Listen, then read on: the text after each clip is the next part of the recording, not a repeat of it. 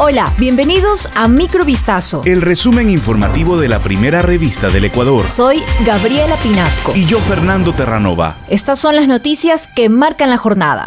Tres personas fueron procesadas por presunto peculado debido a su participación en la contratación de servicios de mantenimiento de equipos electrónicos para el Hospital Los Ceibos del IES, ubicado al norte de Guayaquil. Según los informes con indicios de responsabilidad penal emitidos por la Contraloría General del Estado, esto habría ocasionado un perjuicio de 291.595 dólares.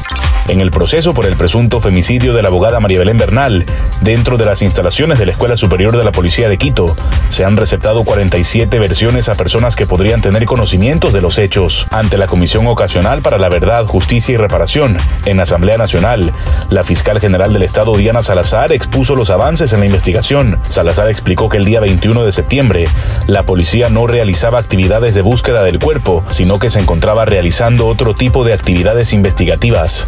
Una vez que se tuvo conocimiento del indicio a las 8 de la mañana, se organizó el equipo de búsqueda que finalmente halló el cadáver. La mañana de este viernes se registró un ataque en contra del abogado Jesús López, quien representa a Elizabeth Otavalo, madre de la abogada María Belén Bernal. En este momento acaba de pasar una motocicleta y me acaban de romper el vidrio de mi vehículo, informó López. Pasaron de las amenazas a los hechos. Mientras me trasladaba a mi trabajo, un motociclista rompió el vidrio de mi vehículo, enfatizó el abogado.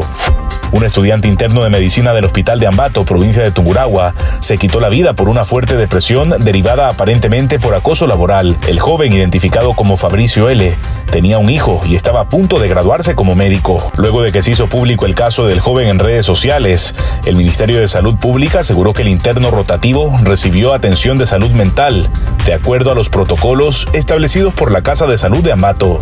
Los presidentes de Chile, Gabriel Boric, de Colombia, Gustavo Petro, y de Ecuador, Guillermo Lazo, acudirán a la cumbre de la Alianza del Pacífico, que albergará México a finales de noviembre, informó este viernes el presidente mexicano Andrés Manuel López Obrador. La Alianza del Pacífico, constituida formalmente hace 10 años, presume de ser la octava potencia económica y la octava potencia exportadora a nivel mundial, al representar el 41% del Producto Interior Bruto de Latinoamérica y atraer el 38% de inversión extranjera directa.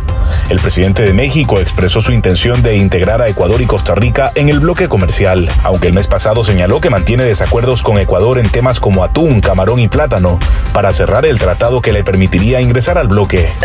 Esto fue Microvistazo. El resumen informativo de la primera revista del Ecuador. Volvemos mañana con más. Sigan pendientes a vistazo.com y a nuestras redes sociales.